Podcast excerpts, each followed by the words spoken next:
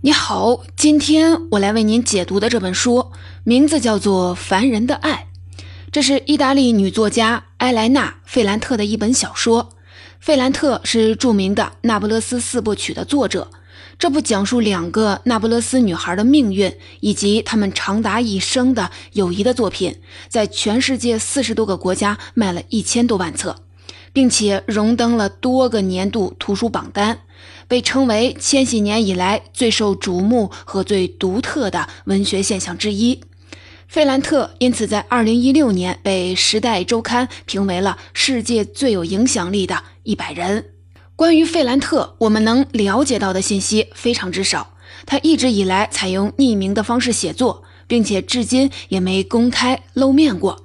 很长一段时间，世界各地的读者甚至都不知道他是男作家还是女作家。后来，凭借他的一些文字采访和书信记录，才得以确认她是一位女性，出生和成长于意大利那不勒斯，取得了古典文学的学位。眼下，她是一位母亲，并已不在那不勒斯居住了。这本《凡人的爱》是费兰特的首部文学作品，它讲述的是一个四十五岁的女性去寻找自己母亲死亡真相的故事。费兰特自己曾总结说，这个故事讲述了对母亲的爱，一种非常隐秘、发自肺腑的爱，同时呢，夹杂着厌恶。我之前为您解读过《那不勒斯四部曲》。为什么我们还要再来解读这本《凡人的爱》呢？有两个原因：一是从这本书当中，你能看到贯穿费兰特所有作品的母题和人物关系。换句话说，《那不勒斯四部曲》里的很多东西，其实在这本书里就已经有了。这是他作为作家的第一本书的价值。往往你能在作家的第一本书当中看到这个作家最本质和最独特的东西。第二个是，这是一本出版于一九九二年的书，它的一个很大的背景是上世纪七八十年代的女性主义思潮，所以这是一本货真价实的女性主义小说。女性主义小说这几年被讨论的非常多，你可以借由这本书去通往这个文学流派。接下来我将分成两个部分来为您解读这本书。第一部分，我们来回顾一下这本小说的情节和故事。第二部分，我们在故事的基础上稍微的做一点延展，探讨一下这本小说的主题，以及它作为一本女性主义小说所具备的独到之处。小说采用了一个侦探小说的框架，以第一视角展开，女主人公戴利亚等待着她的母亲阿玛利亚来罗马为她庆祝四十五岁的生日。母亲早在生日的两天前就从那不勒斯坐上了来罗马的火车，但迟迟未到。生日前一天的晚上，母亲打来电话，说是她身边有个男人不让她说话，之后就立马挂断了电话。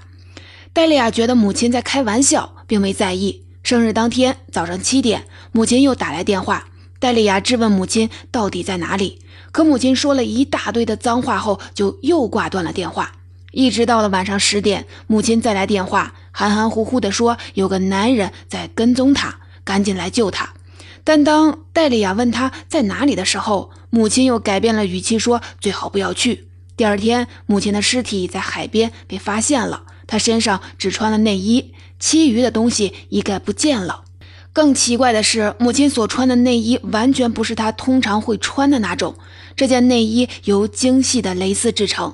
来自那不勒斯的一家高级的女士内衣店——卧室姐妹。阿玛利亚的死对戴利亚来说，其实是一件如释重负的事情。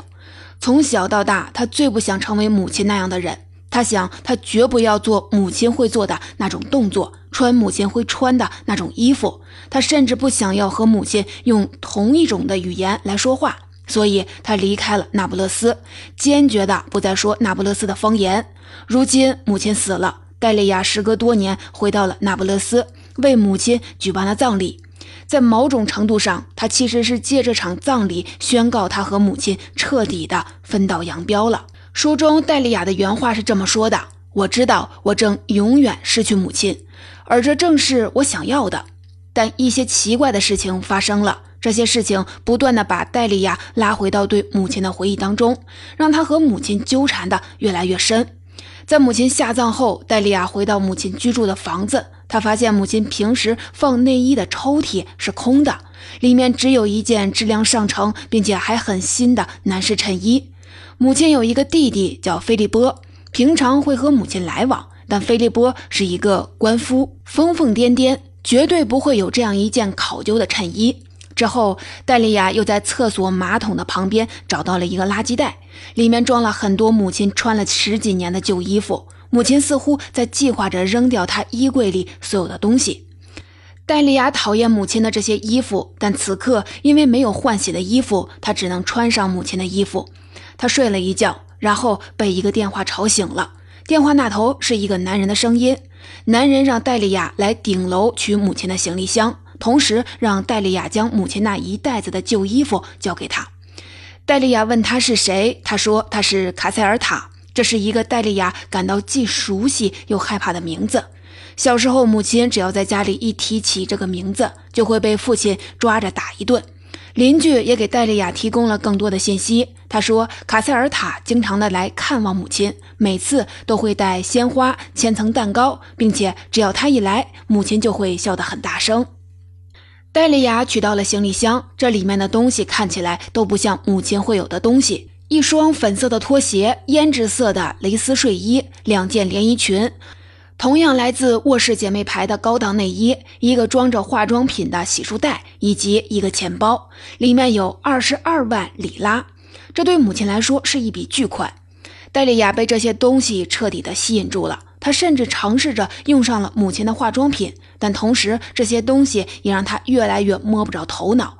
母亲到底发生了什么呢？戴利亚试图寻找卡塞尔塔，他去到了舅舅菲利波家，打听更多关于他的信息。舅舅说，卡塞尔塔和戴利亚的爸爸是发小。二战后，一九四六年还是一九四七年的时候，卡塞尔塔提议戴利亚爸爸去给那些驻守在意大利的美国士兵画画。就画那些他们思念的家眷，这是一门非常好的生意。很快，他们一家摆脱了缺吃少穿的生活。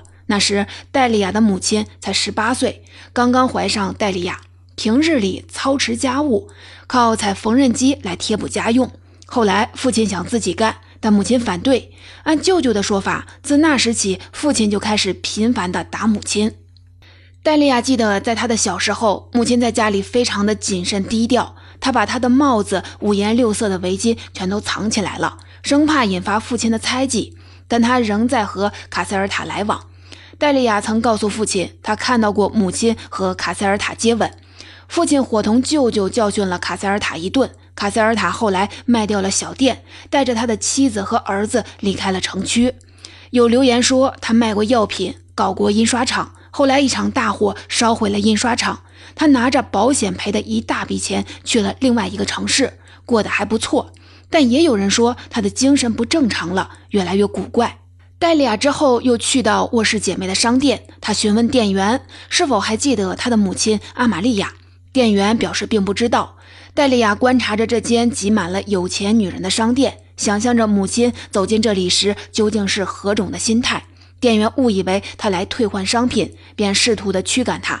戴利亚掏出母亲的身份证来解释，但一个叫做布雷德尼的男人还是强硬的把他赶了出去。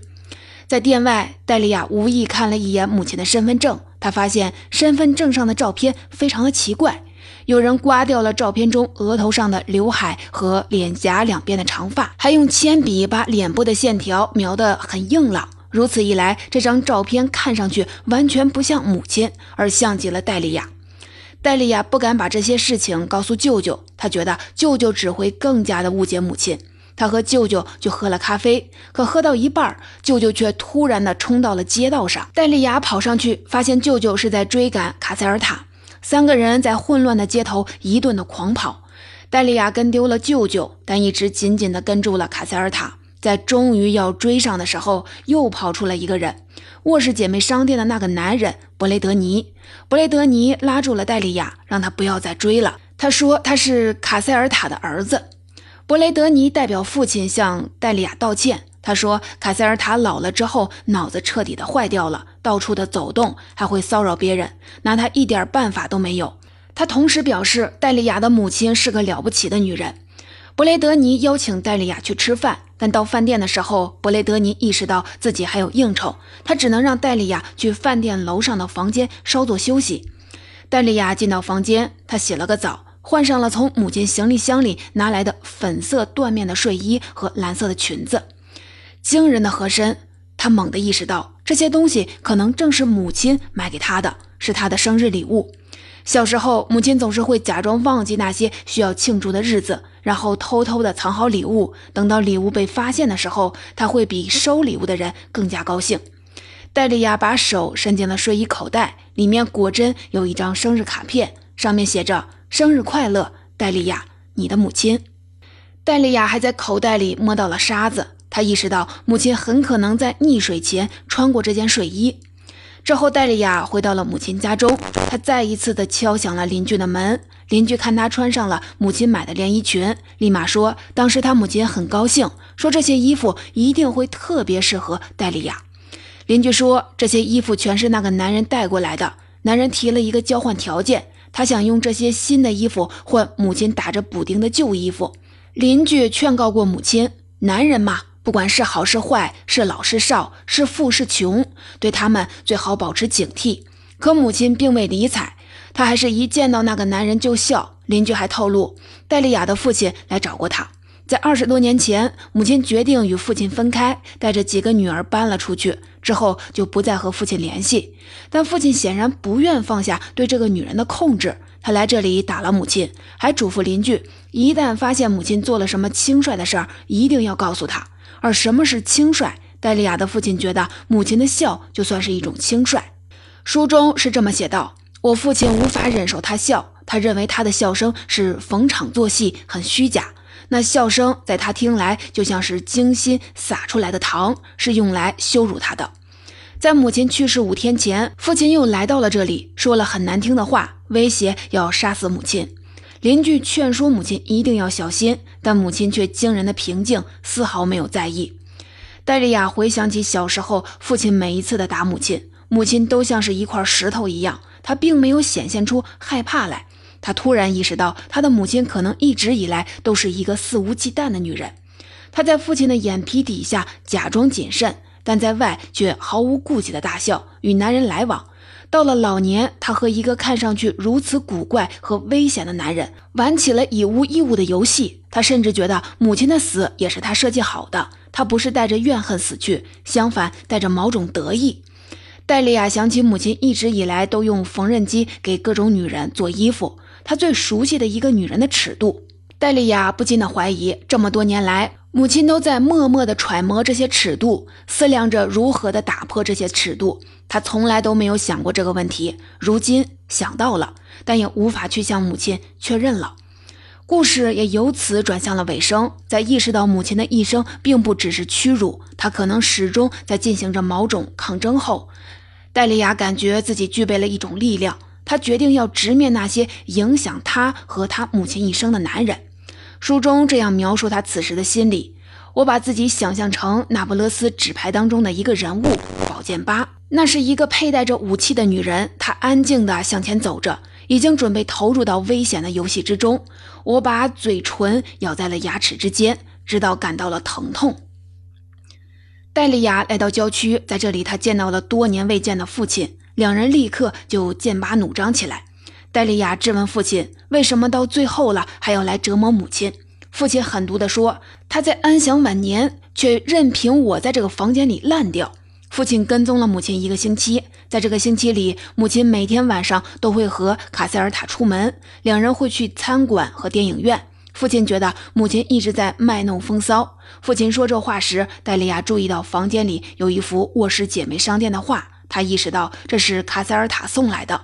父亲说，卡塞尔塔过来告诉了他，他和母亲之间什么也没发生，他们之间是一种忠实、相互尊敬的友谊。父亲还说，卡塞尔塔根本就不爱母亲，他通过送礼物的方式操纵母亲，让母亲陷入危险。戴丽亚也彻底的坦白了。小时候，他并没有看到母亲和卡塞尔塔接吻，他骗了父亲，他是为了激怒父亲，然后让母亲彻底的离开他。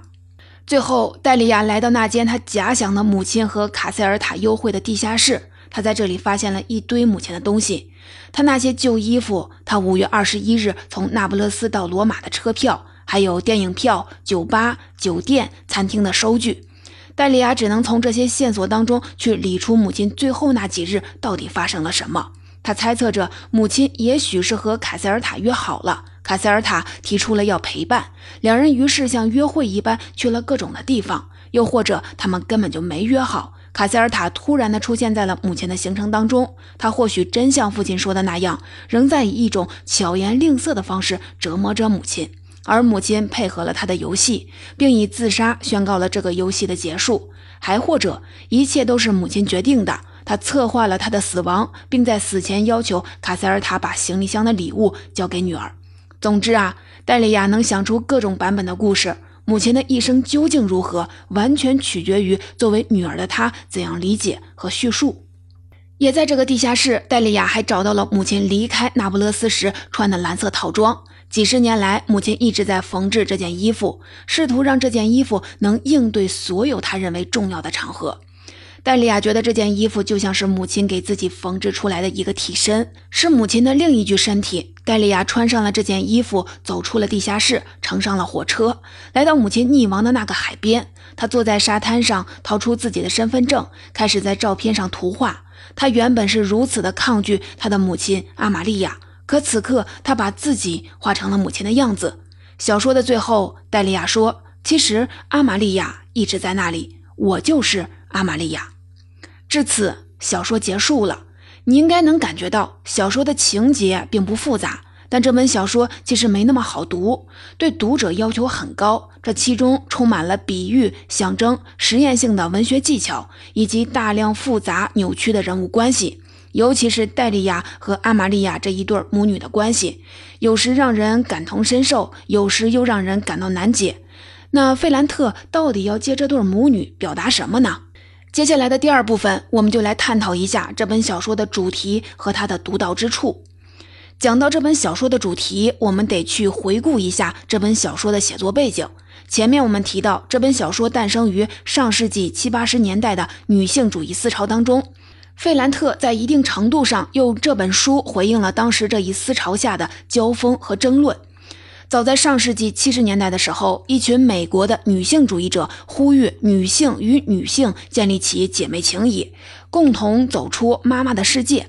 但意大利的女性主义者对此有不同的看法。他们提出说，如果女性抛弃掉妈妈的身份，也就抛弃了女性才有的一种独特的身份视角、精神连结。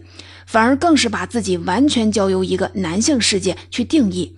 一九七五年，意大利的女性主义者、历史学家莫拉诺成立了米兰女性书店联盟。这个联盟鼓励女性要去寻找自己精神上的母亲，要去捍卫自己和母亲在生理、在历史、在精神上的连结，由此去找到一种完全区别于男性的身份认同。费兰特很显然受到穆拉诺的启发，他曾在一个采访当中说：“我想为女性主义增添一个视角，即如何爱你的母亲。那种只存在于母女这两个女性之间的隐秘的精神传递，一直是费兰特小说的主题。在这本《凡人的爱》中，费兰特用了大量的笔墨去描写戴利亚和对于母亲阿玛利亚复杂又矛盾的态度。”一方面，戴利亚似乎从一出生开始便对母亲有一种耻辱感，他受不了母亲的一言一行，受不了母亲对于父亲的处处忍让，他绝不想过像母亲这样的生活，成为像母亲这样的一个人。小说的一开始为我们展现了四十五岁的戴利亚。这时的她已是一个标准的独立女性的形象。她剪了一头短发，鲜少打扮自己，不在意自己的身材线条。她有自己的一番事业，同时她抵触与男性建立起亲密的关系。从这些，你就可以看到，戴丽亚所说的要远离母亲，绝不只是一种宣言，她是真的用了她一整个人生在贯穿这一件事情。但另一方面，母亲作为出现在戴丽亚生命当中的第一个女性，又总是不自觉地在模仿着她，嫉妒着她，担心着她。她总是想象着母亲顶着她那一头乌黑亮丽的头发，在家之外的地方肆无忌惮地大笑。她总想知道她会在哪儿，她在做什么，她什么时候回来，哪怕是到了四十五岁后，仍是如此。费兰特不断的在小说当中展现这对母女关系的多重的面相。既展现其中温柔似水的一面，也展现其中浑浊黑暗的一面，由此让母女关系变得越来越难以总结，但也因此显现出了我们难以想象的深度。而母女关系中所潜藏的力量也逐渐的显现出来。在小说当中，母亲在女儿策划的一场混杂了不满、愤恨、担忧、逼迫等种种情绪的告密行动下，终于决定离开施虐的父亲，开始全新的生活。而女儿在母亲死后，在回看母亲这一生的过程当中，逐渐的寻找到一丝勇气，去面对这个充满了危险、由男性主导的世界。如此都显现出母女关系之间蕴含的极大的力量。它足以支撑母女二人走向更为辽阔的地方。往更深了说，费兰特其实一直在勾勒母女关系如何影响一个女性对自我的认知。戴利亚最开始试图通过摆脱母亲的方式来建立一个独立的自我。在小说当中，她直白地说：“我要成为自己，要从她身上脱离出来，一切都需要重建。”由此，她竭尽全力地抹掉自己身上与母亲有关的特征。其实，在某种程度上，也是在抹去作为女性的特征。但随着年龄的增长，尤其在经历母亲的死亡之后，他发现这个自我并没有真正的建立起来。他不得不开始承认说，把被迫逃离一个女人身体的行为称为我，这是多么天真，多么轻率啊！后来，他反倒是在寻找母亲自杀真相的过程当中，随着重新认识母亲而构建了一个全新的自我。小说向我们揭示，他最终只有通过理解母亲的命运，才能真正的理解到一个女性在这个男性主导的世界下，她的境遇是什么，价值是什么，以及她究竟该如何的突围。在小说的最后，戴利亚从极其的厌恶母亲的衣服，到穿上了那件母亲用了一辈子像打造自己身体一般打造的衣服，来到海边。他说：“其实阿玛利亚一直在那里，我就是阿玛利亚。”可以说到这里，他终于不再抵抗母亲，他接受自己成为母亲。某种程度上，他其实也是在接受了自己作为女性的身份和命运。他接受自己将用一辈子去学习与这个身份和命运共处。在这一点上，费兰特完全契合了前面我们所说的二十世纪七十年代的女性主义思潮。女性应该通过捍卫母亲来建立一种完全区别于男性的身份认同。另外还有必要一提的就是，费兰特正是通过对母女关系细致入微的书写，树立起了一种女性写作的典范。现在关于女性写作的讨论有很多。什么是女性写作呢？其实并不是说女性作家写出来的作品就叫做女性写作。一个女性很可能在按着男性制定的标准进行写作。比如说，费兰特自己就说，很长时间模仿伟大的男性作家，写那些历经风霜、非常自由、很有毅力的女性。说白了，就是一些渴望像男性一般生活的女性。后来他反应过来，这是不行的。于是，费兰特一直强调要建立一个女性写作的传统。他认为，女性作家应该大胆，甚至是带有反抗性的去塑造真正的女性人物，开辟出属于女性自身的文学主题和文学语言。在接受《巴黎评论》的采访时，费兰特阐述说：“作为女性，我们要建立一个强大、丰富、广阔的文学世界，和男性作家的文学世界一样丰富，甚至啊更加丰富。因此啊，我们要更好的武装起来。我们必须深入的挖掘我们的不同，要运用先进的工具去挖掘。拿凡人的爱来说。”费兰特在这篇小说当中，并没有采用一种我们一向推崇的理性克制的语言，相反，他采用了一种堪称是混乱的语言。戴利亚的讲述在一开始的时候是平缓、清醒、体面的，但随着故事的发展，这个语言变得激动起来，充满了不安和愤怒，似乎随时都要崩溃。随着这两种讲述状态的交替出现，你会越来越清楚地意识到，那些所谓体面的语言，其实是一种受到压抑、迎合他人期待的语言；而在那些混乱的语言当中，反而潜藏着女性最独特和最真实的声音。《凡人的爱》作为费兰特的第一本书，跟他的后作比起来，无论是在内容上还是技巧上，都存在稚嫩的地方。他也因此受到过一些书评人的诟病。但有一点是毋庸置疑的。费兰特挖掘出了母女关系这个文学主题，进一步拓宽了女性写作的疆域。在此前，像母女关系、女性友谊、女性情爱这类主题都被视为是一些不够严肃、不够深刻的主题，而受到文学世界的轻视。但费兰特的作品显示，在这些主题当中，其实同样也可以写出复杂的人性、波澜的历史、永恒的命运，尤其是写出独属于女性的声音。因此，这些主题毫无疑问也应该是文学世界里重要的主题，值得被坚定地书写下去。总结到这里，这本书我就为您解读完了。我们一起来回顾一下，《凡人的爱》是意大利作家费兰特的首部的文学作品。在第一部分，我们回顾了这本小说的故事情节。简单讲，这讲述的是一个寻找母亲的故事。它宛如一个侦探小说，写的是戴利亚的母亲被发现溺死在了海边，戴利亚因此走上了一条寻找母亲死亡真相的道路。在这个过程当中，他不得不重新的去认识和挖掘他的母亲，同时也认识他自己。第二部分，我们讨论了小说的主题。这本小说回应了上世纪七八十年代女性主义思潮，它试图向我们揭示远比我们想象当中要隐秘复杂，但另一方面又很动人辽阔的母女关系。同时，它让我们认识到这样的一种母女关系深刻地影响着女性对自我的认知，使她们建立起一份完全区别于男性的认同。同时呢，这本小说也树立了一种女性写作的典范。费兰特作为一个女性的作家，坚持挖掘自己独特于男性以及独特于男性文学世界的地方。她一如既往地书写那些被男性忽略的，甚至是轻视的，比如说母女关系、女性情谊、亲密关系、代际关系等等主题，并向我们证明这些主题也值得成为文学世界里重要的主题。